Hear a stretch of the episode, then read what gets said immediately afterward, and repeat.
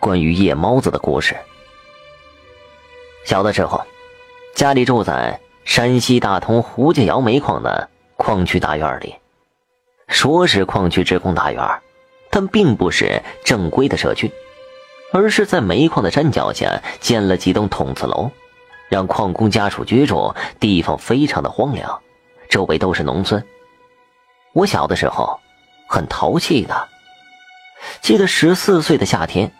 晚上睡不着了，拿着弹弓就跟同学胖子出去打鸟。不知不觉，走到了矿区大院旁边的一所农宅门口。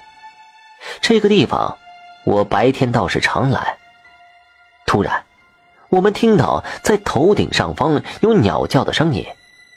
按理来说，鸟晚上是不叫的。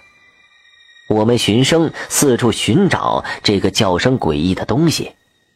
找来找去，终于看到了那只敢在晚上叫的大鸟。那是一只猫头鹰，我们这里的人都叫它夜猫子。我抬起了弹弓就想打，胖子胆子小，拦着我说道：“俗话说，夜猫子进宅，无事不来。这鸟有点邪。”我最讨厌胖子这种跟大人学来的神棍样子，摸出一颗石子就打了出去。野猫子并未被打中，伸着翅膀飞走了。可是没想到，它飞了一圈又转了回来，又落在刚才的那根树枝上，死死的盯着我们看。我被它看得心里发毛，拿着弹弓还想打，那野猫子却突然诡异的笑了起来。胖子忙拦住我说道：“听大人讲，不怕野猫子叫，就怕野猫子笑。”一笑肯定要出事的，我哪听他那一套，举手就要打。别打他了！就在这个时候，背后传来一个声音：“你们别打他了。”后面的屋子里走出来一个老太太，我和胖子都认识，他的孙子是我们同学。你也别叫了。我马上就走，跟我们说完，张奶奶又抬头对着猫头鹰说起话来。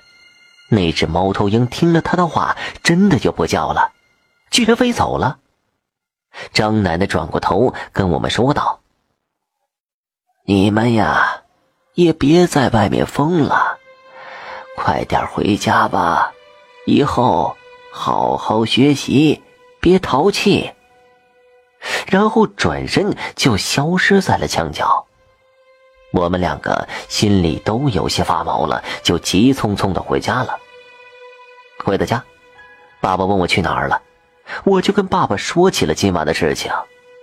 爸爸听了之后非常的震惊，他平复了一下心情，跟我说了一件事儿。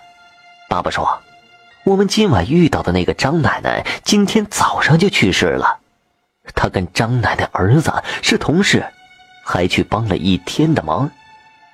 听了爸爸说的话，我的心里真的开始害怕了，不敢去想今天晚上的张奶奶究竟是人还是鬼呀。第二天，我又开始怀疑爸爸是不是为了吓我，不让我晚上再出去，而在骗我。我找到张奶奶的孙子小俊，却得到了跟爸爸一样的答案。事情得到了证实，我反而没有那么害怕了。昨晚见到的张奶奶非常的慈祥，我知道鬼也十分好坏的，亲人的灵魂是不会害我们的。好了，这个故事就讲完了，谢谢你们的收听。